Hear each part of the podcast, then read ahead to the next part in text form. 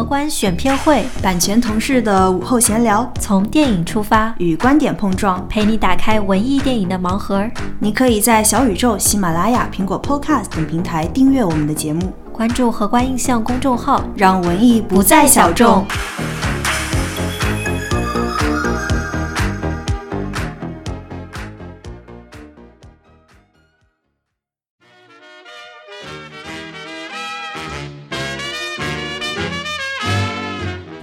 纽约的故事，就是一个 nobody，然后你去找一个这么大的一个大腕儿，然后你 taxi 在那个 Brooklyn Bridge 上就是疾驰而过，就是你有很多纽约电影的画面，你会觉得啊，这个故事发生在自己的身上，就回想起来觉得特别不真实。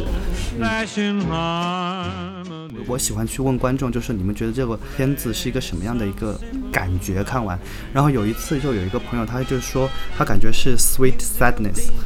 就是甜蜜的悲伤，我就觉得这的确就是我想要传达的，就是这种感觉。纪录片电影人在剪辑台上就是属于那种极度两端，就时不时的我就给自己说，我就感觉这个电影要得奥斯卡，然后有的时候又会就是说，啊，我拍了一个什么臭狗屎啊，就真的是臭狗屎。我说，哎呀，我真的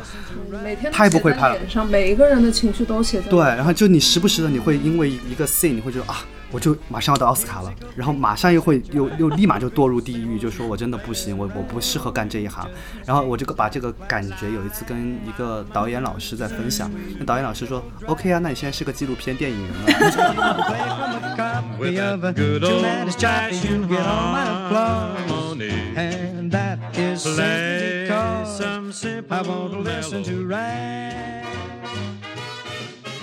大家收听新一期的荷官选片会，我是乔奔，我是 B B。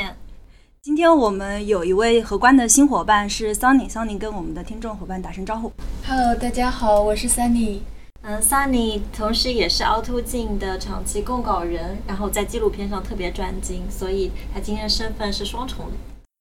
对，然后我们今天也特别有幸请到两位纪录片创作者，他们是正在上影节热映的《指尖的小星星》的导演许创和制片唐子宇，请两位跟我们的听众打声招呼。听众朋友们好，我是许创。荷官的听众朋友好，我是制片人唐子宇。嗯，《指尖小星星》这一次是在上海国际电影节全国首映，那荷官也是在做这部影片的全球代理。今天也非常有幸请到两位嘉宾。二位不妨就跟我们的听众伙伴介绍一下，就应该会有一些听众还不太熟悉。嗯，你们可以挑战，比如说一句话或者很简短的来描述一下这个影片讲的是一个什么样的故事。嗯，《指尖的小星星》这部电影呢，它讲述的其实是一个先锋音乐领域的一个鼻祖，然后现在它的一个标签是世界最知名的玩具钢琴大师，他的名字叫做 Margaret Lentan。这部电影呢，跟随了玛格丽特三年的一个时间，然后关注在他和美国先锋音乐的代表人物 John Cage 和 George Crumb 的一个长久的一个合作，以及更多的 Margaret 私生活的一些片段和画面，是这样的一个故事。好完整，自称记住。这边 跟 Sunny，你们在看完之后，你们有什么感受吗？就是对这个影片。嗯，就是我是第一次在大荧幕上看，因为很早就看过许创导演发来的链接，然后说希望能够做一些电影节投报或者是发行的工作。然后那时候小屏幕上看就很打动我，因为这个老太太的性格非常突出，然后纪录片能够呈现这样一个人物就已经非常打动人。但这次在大荧幕上会看到更多的画面、更多的音效。呃，还有整个观众的反应就会让我特别感动，尤其是最后的那个段落，就 Sunny 也很喜欢。对对对，是的，就是最后那一段。我记得我当时在豆瓣上写影评，就是 Margaret 最后在圣诞节的时候，她一个人在那边写贺卡给她的一些朋友。最后一个结局，我是我是记他还写了一段话给许创，什么这是一段漫长的旅程，但是很开心，好像我们遇到我我有点记不太清楚，因为我看的是英文的字幕。对。没事，可以补充一下，就是最后一段话，他其实说的就是我自己也很感动。他就说，可能在五十年之后，他说我肯定已经不在了，然后卓吉那肯定就去世更久了。他那个时候，他就希望就是说，你们在看这部片子的时候，然后能够回忆起来咱们这一段美妙的一个旅程。然后我觉得这个东西让我自己很感动，因为在做片子的这几年当中，然后包括我们在片中的一些人物，包括狗狗都有离开我们，然后再回想起来，如果就是多年以后，我们肯定会再有机会看自己的一个作品，然后他们肯定已经也离开我们很久了。就说 Margaret 她此生都是一个很享受孤独的人，但她是希望被记住的。他应该是七十岁吧，七十一。今年已经七十四岁了。哦，今年七十四岁，可能狗狗它去世了吗？有两只狗狗都离开了。啊，就三只 Smarty。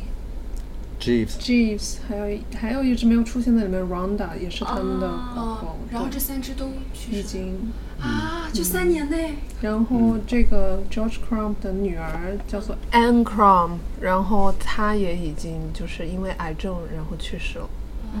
对，所以其实也让我们感感受到了生死的别离吧，就是拍完片之后的一些，嗯嗯，对，甚至是在拍片过程中，陆陆续续你接收到这样的信息，然后。就会其实真的很难过，因为我跟子宇这是我们第一部作品，然后我们全程就是不是以一个就是说电影人的身份，我们只是去做一件工作，然后我们更多的包括我们受的就是纪录片这一块的教育，我们是真的是进入了别人的生活，所以呃，Margaret 以及 Crump 一家，嗯，在这几年的过程中，真的就已经变成了我们的美国家人，然后你在这一个过程中，你有。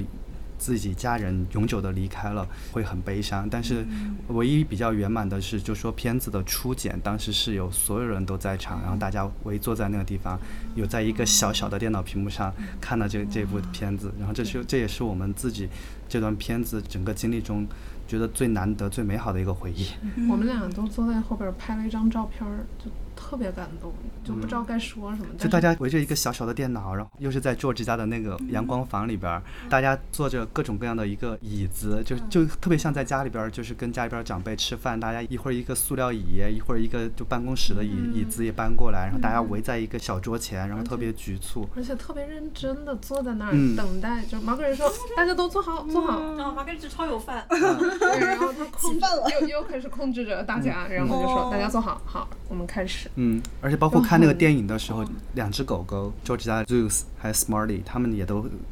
Smarty 当时已经去世了，Smarty 是最早走的一只狗狗，当时去世了。他们看到的时候都是哦，对，对，是的，是的。他们就是在看初稿中的他，对，他说就大家看到，哎呀。都就说幸好有这样一个记录，把 Smarty 的影像保留下来。因为 George Crump 一家和 Margaret 都是把狗狗当成家人的，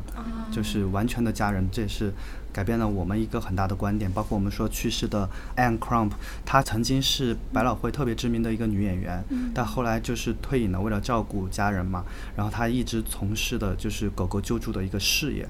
嗯，救助了几千只狗狗，嗯嗯，她其实是那个《悲惨世界》第一批就首映的一个那个女演员，original cast，original cast，就在，而且她其实当时，比如说马丁斯科塞。塞西还是斯斯？对，就是他的电影，其实他也有去试镜啊。他其实是一个非常有魅力、有分量表演、有有魅力的一个女性女演员。嗯，对对，因为刚刚两位也讲到了跟玛格丽特的相处，就我自己也是比较好奇，就是说一开始怎么认识的，然后这样三年的一个相处过程是慢慢怎么的，大家越来越变得相识。对，我觉得跟 Margaret 认识的这一个故事，就是也是我自己人生特别印象深刻的一个故事。那是我到纽约的第二年，就是攻读研究生的第二年，要拍毕业作品。然后这也是我真正就是感觉自己有融入纽约这个城市的一个故事，就是当时。其实已经在做毕业作品的一个选题，然后每个人都其实大概有找三到五个选题。我是在 CNN 的一个采访上看到了 Margaret 的这个采访，然后我 image 的画面其实是就是类似于像宫崎骏动画那种，是一个可爱的老太太怎么怎么样。我一直以来就想拍这样的一个有童话感的这样的一个故事，然后看到这个故事以后，我有去跟学校的 chairman 嗯 pitch 这个 idea，就是说因为要经过学校同意，然后我们才能继续跟进你的毕业作品这个。进度。然后我有提到，就说，嗯，我想拍这个。但当时其实老师们根据他们的经验给出来的建议就是说，嗯，你其实你就是一个 nobody，一个电影学院的学生。然后他说，你知不知道他有？多厉害！因为当时我在 pitch 之前，我没有做一个完整的 research，我觉得就是一个钢琴家。因为因为 research 是放在 pitch 成功以后，你再去做完整的 对。然后他说你知不知道他很厉害？包括他这里边涉及到的一些人物。好，我就可能就是初生牛犊不怕虎。他说你可以考虑一下另外两个 idea，它的可行性更高。当时我就正好就是我是说呃也不知道要不要跟进，但是我收到了就是。就通过 Facebook 找到了 Margaret 的联系方式，然后也收到了她的回复，就说愿意见面。我说那就没什么可怕的呀，就是见面就见面呗。然后那一天就是跟他见面那一天，我也觉得是一个特别奇妙的一个旅程。我记得就是二零一七年三月的某一天，对。然后我就是要坐地铁到 Brooklyn 去，然后那段路程其实特别长。然后 B B N 肯定知道纽约地铁，就咱们老有一个梗，就说纽约地铁 in fact。对 对，是那天是真的 train fucked。然后我呢，就是等了很久，大概一个小时四十分钟，地铁都没有来，然后稍微可能就快迟到了。然后 Margaret 也没有给我任何联系方式，只有一个电话。然后我理所当然以为那是手机，我就给 Margaret 发短信，我就说，我说我可能会迟到，我说不好意思啊，就是我说我说我现在正在打车，没有收到回复。然后我给他发邮件，他也没有回复。我心想，那完蛋了。就是这个，对，就肯定我就再也约不到他了。然后当时我就在二十三街的时候打车也打不到，后来我就真的就是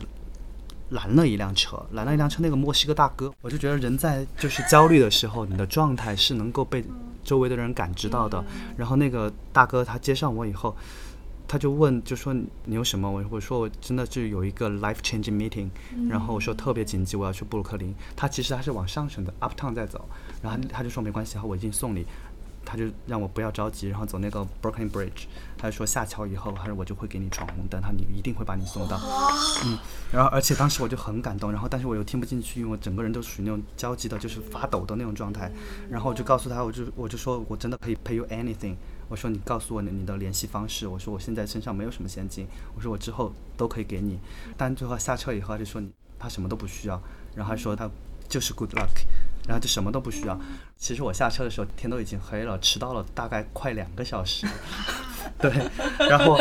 Margaret 住的那个。呃，也是我之后离开纽约前住的那个社区叫 Park Slope，它全部是 brown house，就长每一栋房子长得一模一样。然后我那天又忘了戴眼镜，就啥也看不见。我围着那个 block 跑了两圈都没有找到他家。给了你门牌号？他给了门牌号，但我都没有找到他家在哪儿。然后我就很焦急。当我跑到第二圈，又跑到那个街区的时候。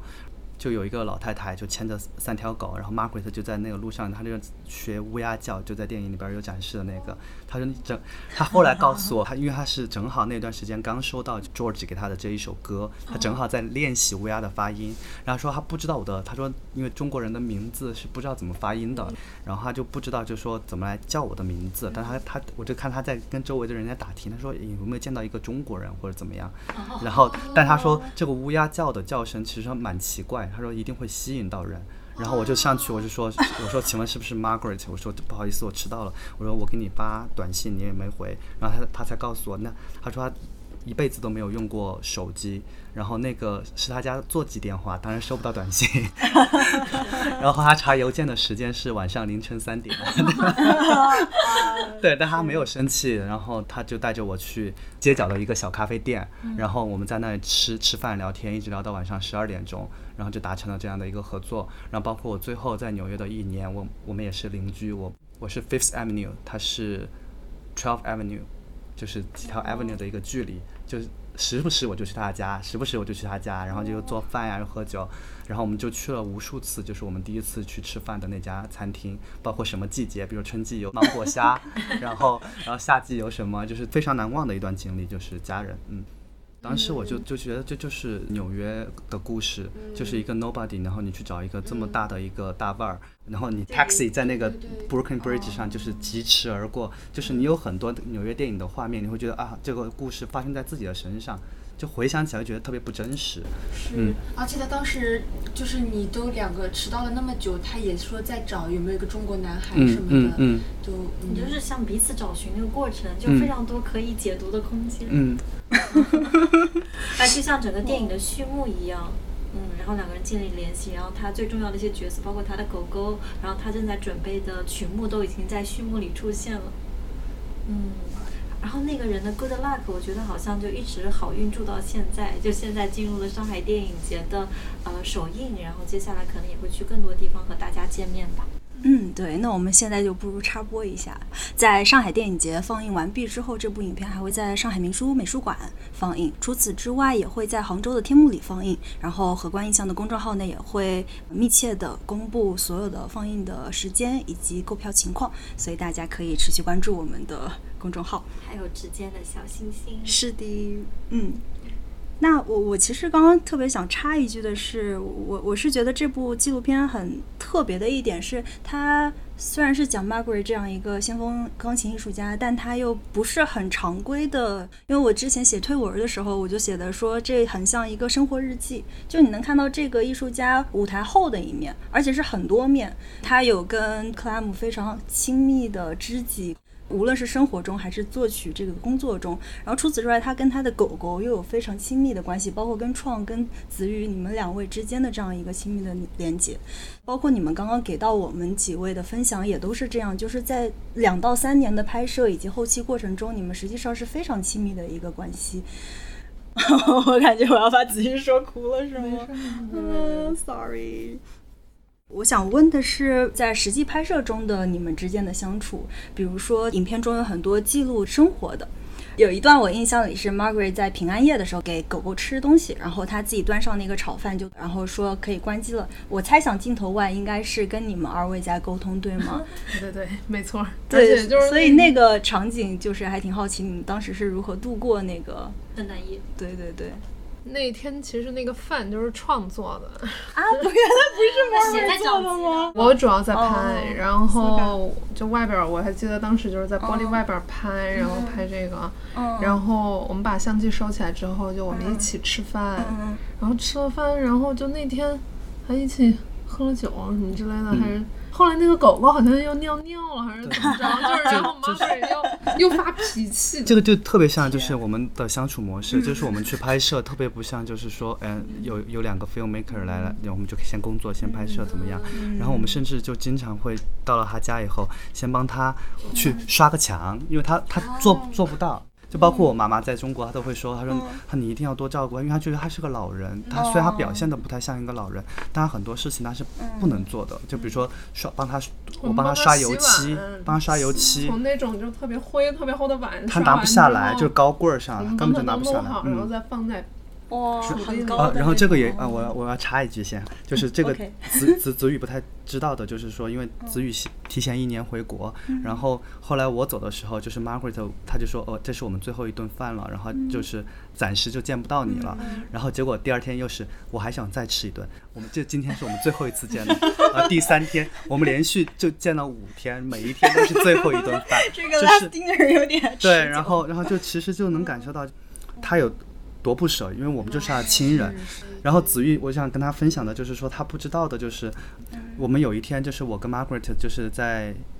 他的小院里边喝酒的时候，然后 Margaret 就拿出了那个杯子，就是我们某一次在他家，然后我们帮他洗那个特别高贵的那些老旧的杯子，然后洗完以后，然后子宇把每一个杯子都包好，他说这个杯子再也没有用过，他这个就还是子子宇当时包起来的，就是他都已经离开一年了，他就说还是他他包起来的，而且上周吧，呃，Margaret 他给我发照片，他说小院就是因为夏天了嘛，纽约，他说又变成了就是当时我们喝酒的样子。好，我说我还看见了我的座位，因为我们三个人，Margaret 她有很强的强迫症，就我们三个人对，然后我们三个人就有很多约定俗成的一些规矩，就比如说我们三个人就是每次就会，我就是坐那张椅子，然后子玉就是坐那张椅子，然后他就是坐那张椅子，然后我们出去吃饭就一定会怎么做，他会选位置，在他会把餐厅每一个位置都走一遍，然后接受他的安排，然后他把你们安排的明明白白。对对对就 grandma，对，就是 grandma，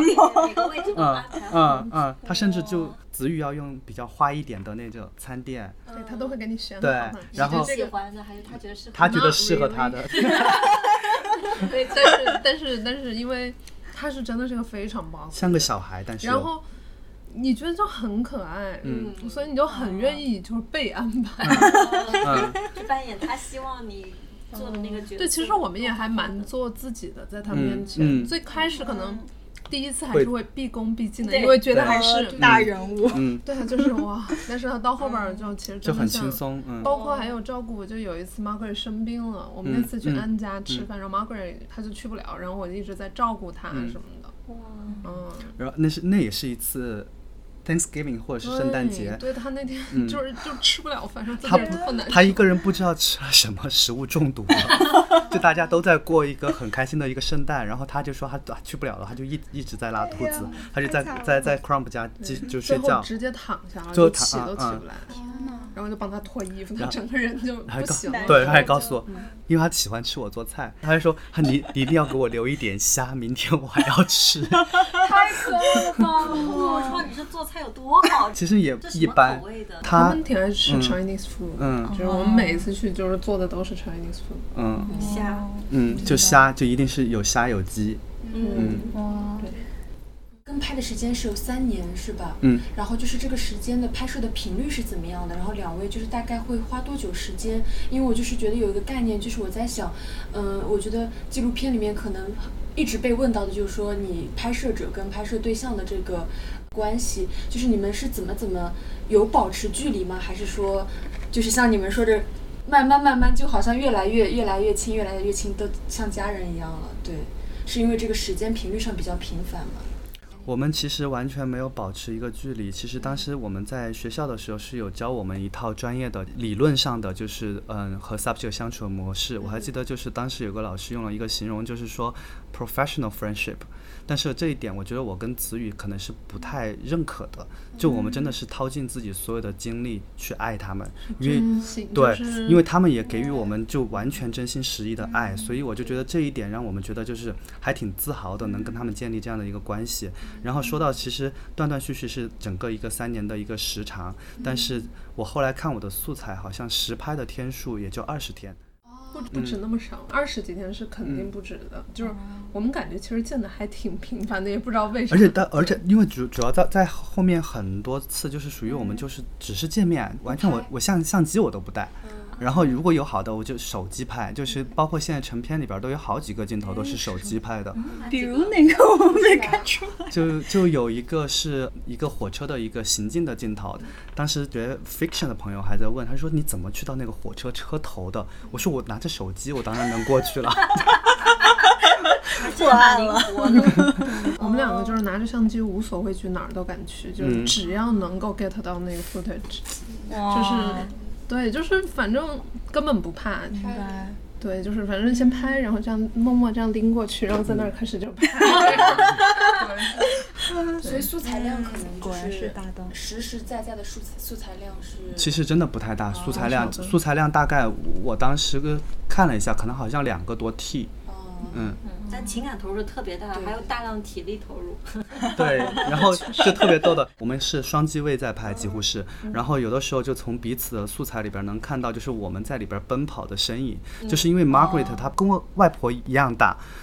对，但他走路特别快，然后自己拎着拖着一个箱子我们永远在追她。跟不上，真的永远在追他，有的时候还一激动，他把自己的箱子也扔在那儿，我去问票了啊，然后他他因为他会 去买们所有票，拿着相机还得拿着他箱子，就是特别蹒跚的，就是赶车。就你们俩，我们俩，然后也没有什么所谓的助理啊，或者是嗯就是有帮忙的。就每一次不管怎么样，就是我们俩如果实在是比比较重要或者怎么，我就可能会让他去拍，然后我就把这些东西所有东西我就赶紧自己。但我们确实就比较默契一点，就是不需要说，就是我们会看谁离那个东西最近，就这个人你冲，对，直接就就是一个眼神就直接 OK，然后我就懂了。对，Musical demons at your honey, some you're dreaming, won't you play me some melody, rag? Steady, Just steady. change that classical Like nag my mother to some sang to sweet, me. beautiful drag. If you will play 期的这个制作剪辑上面花的时间多吗？陆陆续续其实蛮长的，就是剪辑的时间，因为纪录片的话，它会在很重的一个成分就是在后期，你在 timeline 上在找这个故事，从你的素材里边去挑选你需要的一些元素呀，或者情景啊这些。首先就是奥斯卡的那个版本，就是四十分钟的一个毕业版本，在那之后又陆陆续续有一些补拍，然后又把一些画面给取出来，然后又补一些新的画面进去，然后再把时长有延长到一个完整的做了一个 feature，所以其实完整的时间就剪辑的时间真的还蛮长，而且特别痛苦，就关在一个小黑屋里边。就没有生活，你就只有一台电脑，然后就就反正我们还挺不爱剪辑的。没有再找个人来帮你们剪。我觉得纪录片这种剪辑就是不太容易交给别的剪辑师来剪，尤其如果这个电影本身是跟你还自己是相关的，它就是其实主观的成分还蛮重的这样这样的一个作品。嗯，比如说这个片子，他交给我来剪，那完全就不是这个范儿。对，因为它是比较像是童话寓言，就这种，它它是这个像的。但是我可能就会比较喜欢探讨人他对于人性本身的一些东西了。所以就是他问的问题和我问的问题和他会选的素材其实是完全不一样的。所以就是我觉得，特别是作为第一部电影，很需要导演其实自己去把这个东西把它做一个完整的作品表达出来。嗯。所以我当时在做《小星星》这部电影的时候，我讨论的其实很多是冲突的点，就是那些小小的那种冲突。比如说 Margaret，她首先她自己是一个很有童心的人，一辈子就像一个小孩一样，但她另一方面又特别 bossy，就是自己和自己在对抗。然后一方面她又特别享受孤独，但另一方面她又是很惧怕孤独，因为我们作为就是自己人，能够感受到她有多需要我们，好多需要有人陪伴。然后一一方面他是觉得音乐不是必需品，他说他更喜欢狗狗，然后更喜欢生活。但另一方面他又太爱音乐了，他所有的东西都是比较冲突的，就是我就觉得这还挺有意思的。因为看前面所有的一些故事，就会觉得音乐对于他来说是非常必不可少，但是他最后却说音乐对于我来说不是 essential 的，而是对一个奢侈品。对，然后他觉得在生命中还有更多丰富的事物，就我觉得。好像挺超脱的，对，挺超脱，但确实好像又看到音乐对他来说是特别重要的。因为全篇都在讲音乐，他突然来这么一句，真的是对，充满矛盾冲突。嗯，而包包括他，他其实还有一个点，就是属于你一方面就觉得他其实好像不太在乎荣誉，因为他该该得到的最高的荣誉他都已经得到了，但另一方面他又巨享受舞台，而且希望被别人记住。嗯。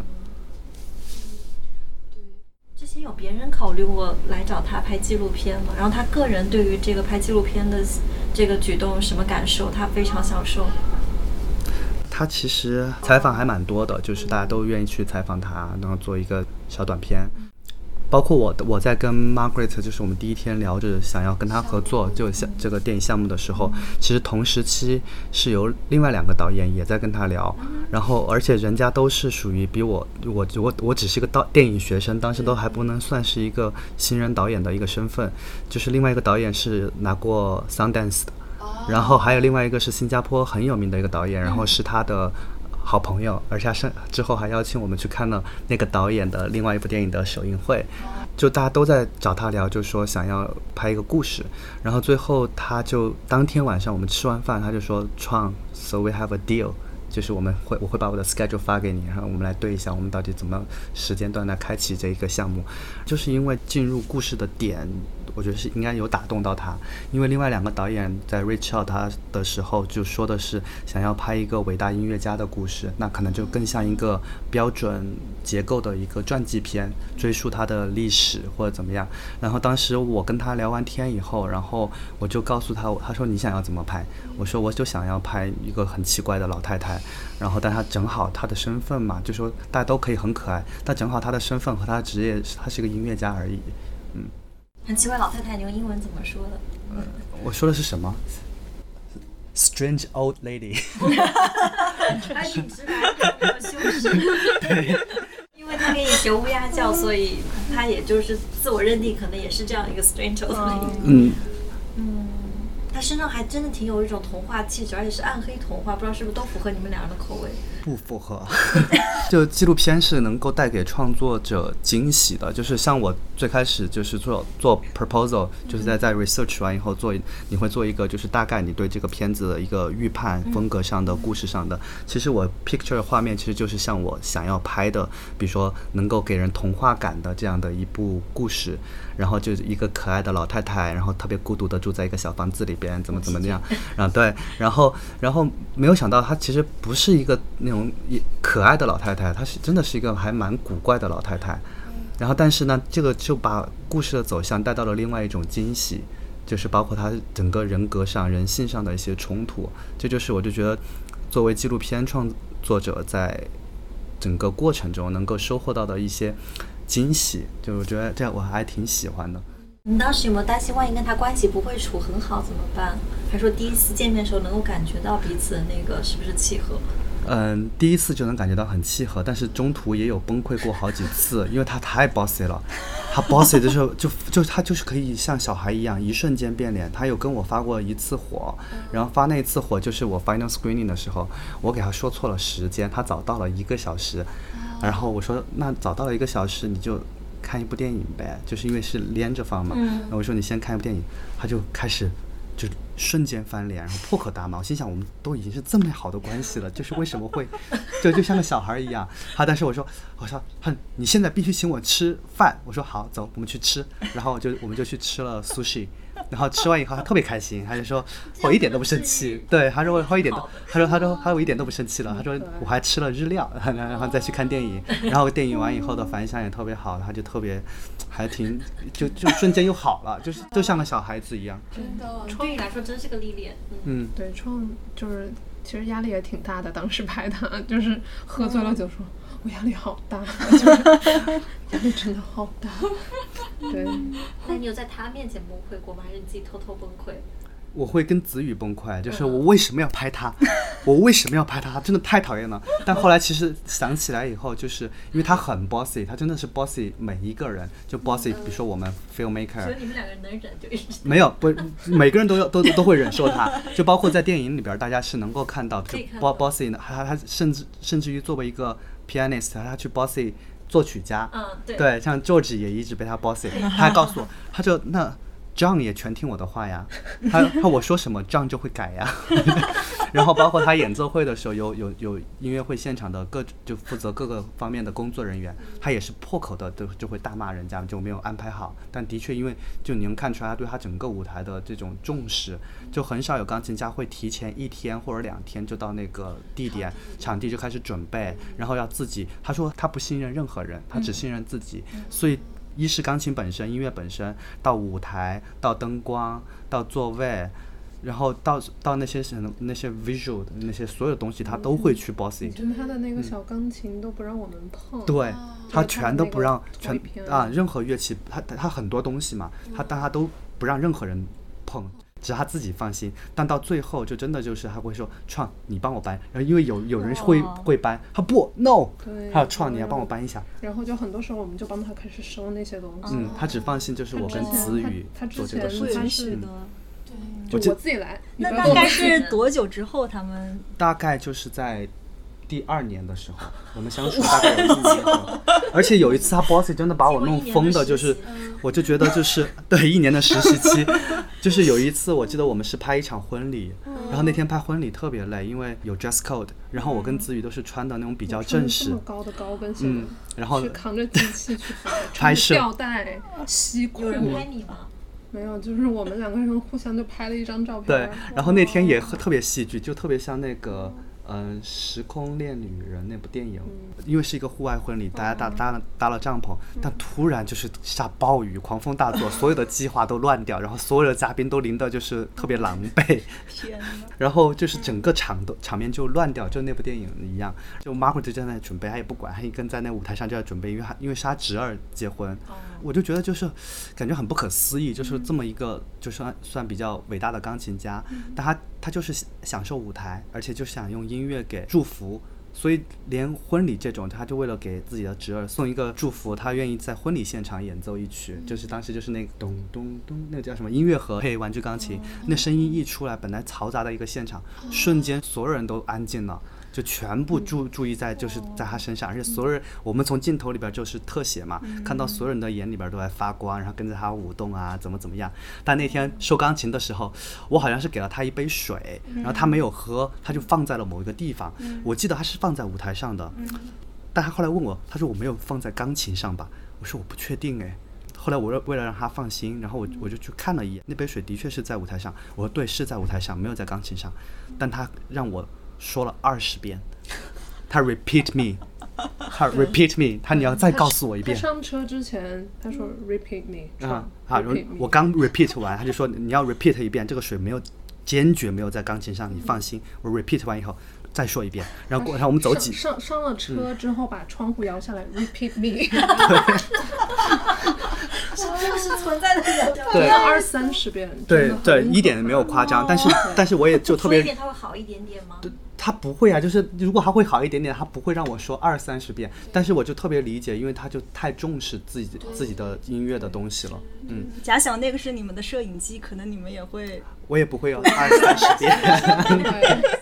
当时看的时候，我就是觉得，呃，在影片中看到他一个人在那儿摆弄，我还在想，他没有助理吗？就没有人帮他弄吗？他自己就是。台前台后都没有工作人员帮他，我还在想，好像就是有一点这样的落差，身份和他的这个对实力公信。对，所以就是刚刚创也讲到说，拍到一些其他这样的画面，我也在想说，为什么电影里面后来没有呈现到这些画面？当时在最后成片的时候是考虑怎么样用这些素材来，呃，打造一个这样的 Margaret。嗯，对，嗯，就说嗯。纪录片的创作，包括电影的创作，你一定会素材量是远远高于最后故事呈现出来的这样的一个画面的内容。我其实也很纠结，就是有很多场戏，就是我其实已经剪出来了，就包括婚礼那一场戏，就是我 personally 的特别喜欢，但是它没有办法就是融入整个一个长的一个 storyline，就是它没有就是没有帮到故事的内容。那你对没有为故事服务就一定要拿掉。我不想让观众就是看到电影后会感觉累，而且就不知道你这场戏虽然漂亮，或者是因为有趣，但是也不知道是为了什么，它到底支撑了什么。然后我就特别喜欢，就是有朋友看完以后给片子的评价，就说这部电影的气质。我就我我喜欢去问观众，就是你们觉得这个这个片子是一个什么样的一个就是感觉？看完，然后有一次就有一个朋友，他就说他感觉是 sweet sadness，就是甜蜜的悲伤。我就觉得这的确就是我想要传达的，就是这种感觉，嗯。鸡皮疙瘩又出来了，感觉也很符合 Margaret 那种矛盾的人格。嗯，是哦。刚创说这个剪辑上面的考虑，实际上我感觉我作为观众看到的影片的主线是，嗯，Margaret 为了准备这场三个 C 的音乐会的一些努力，然后辅线才是他生活的那种多面性。对，所以就想说，在影片中其实是有一些些简短的铺陈，就是介绍给观众 Margaret 到底是怎样的一种存在，然后中间是辅以了一些玩具钢琴的素材的，然后想说那些相对比较珍贵的历史素材，你们当时是如何找到的？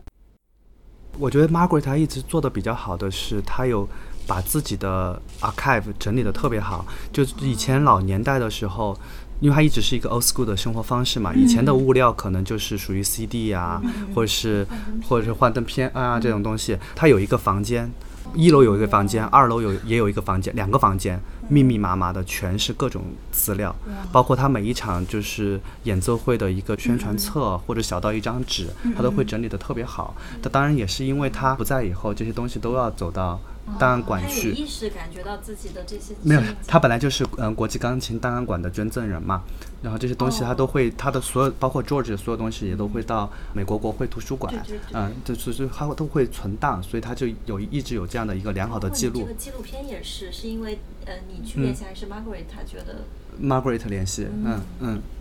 就进入了那个叫什么国会图书馆，有有好像是美国最重要的、最全的一个图书馆。George 家不是有做的就是这么大一本那种，他做了很多，二呃十几本还是二十几本？十十二本，好像当时他做的特别大，这么大。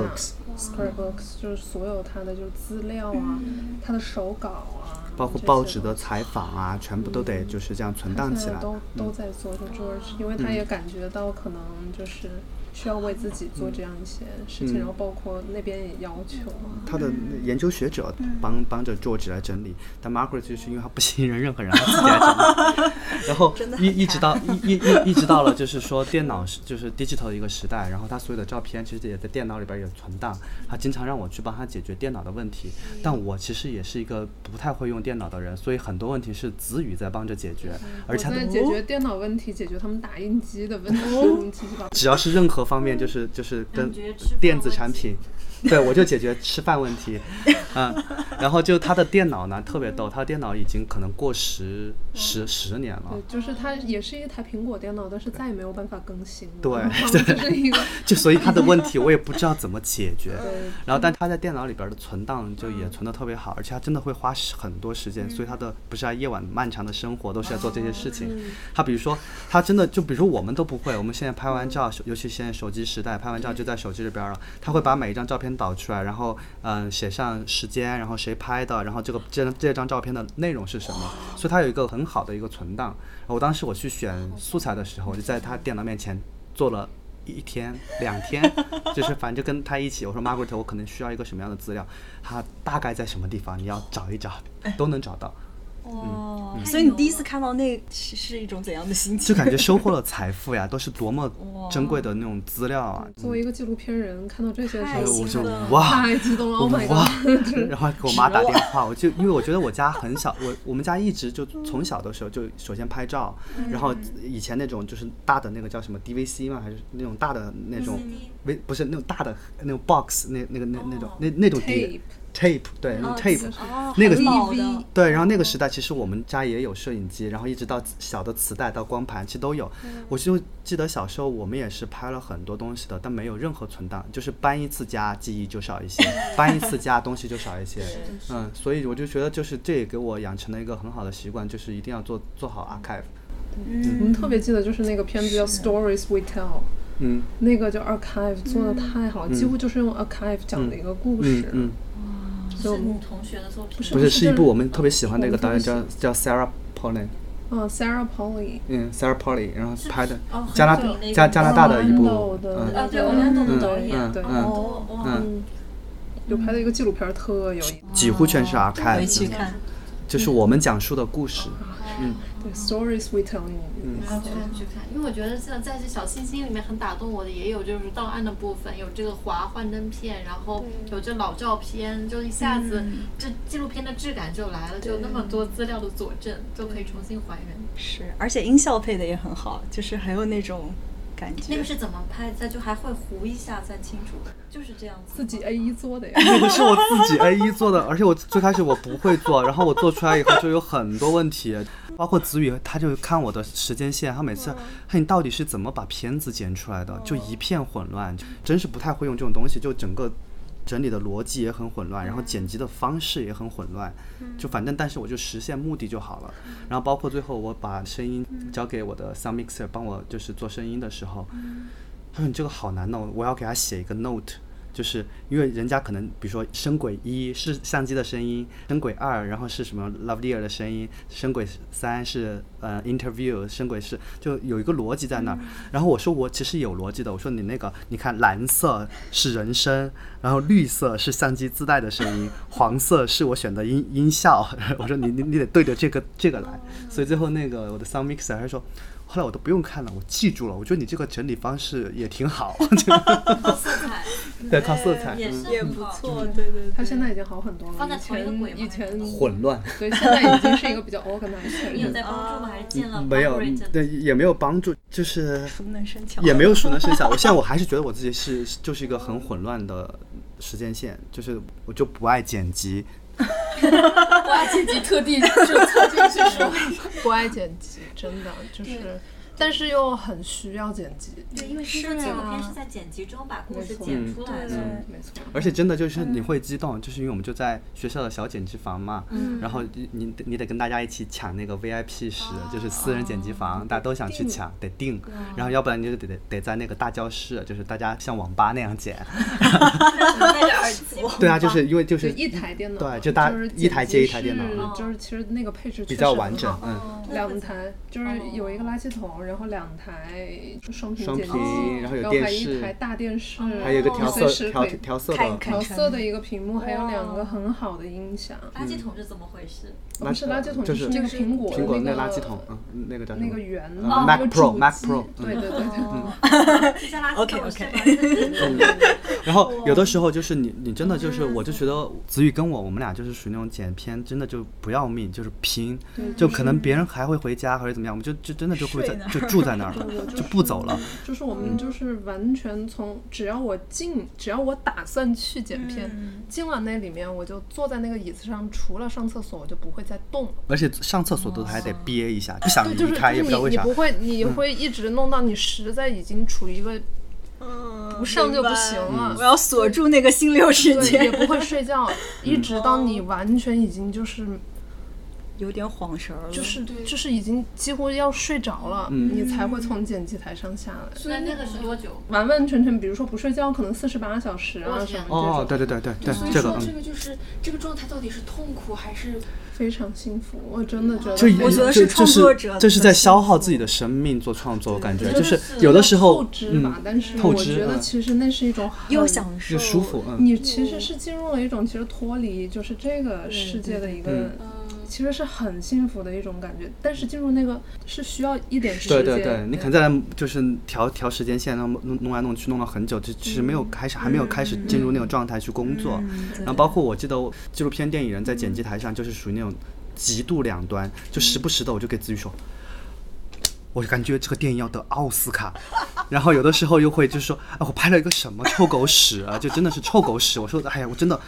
每天太不会拍了。每一个人的情绪都写在对，然后就你时不时的你会因为一个 scene，你会觉得啊，我就马上要到奥斯卡了，然后马上又会又 又立马就堕入地狱，就说我真的不行，我我不适合干这一行。然后我这个把这个感觉有一次跟一个导演老师在分享，那导演老师说 OK 啊，那你现在是个纪录片电影人了。这是我们的日常啊。对，他说他说我们都会这样，他说如果你只是说哎对方我我就工作工作，他说其实没有意思，他说他们自己做片子也会就是啊我要到奥斯卡了。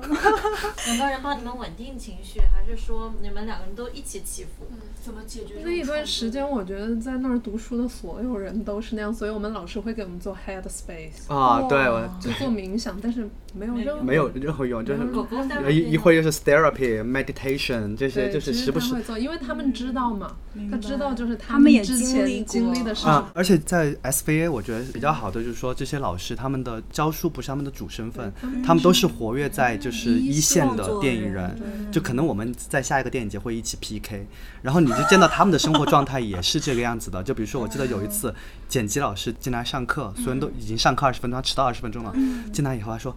哎，我先睡二十分钟。”还把那个桌子拿过来，然后就倒没有，桌上。因为啊那段时间 Trump 正好当选，他说 I'm so sad，对，Oh my god！面后大什么意思然后直接躺在那个就是我们有有一个影院的桌子那个下面，然后直接躺在上面，躺在下面是吗？上面上面，我等会儿都有，我们都有照片儿。他说啊，还有我就然后我就睡一下。你们呢？我们就在下边自己干自己的事啊。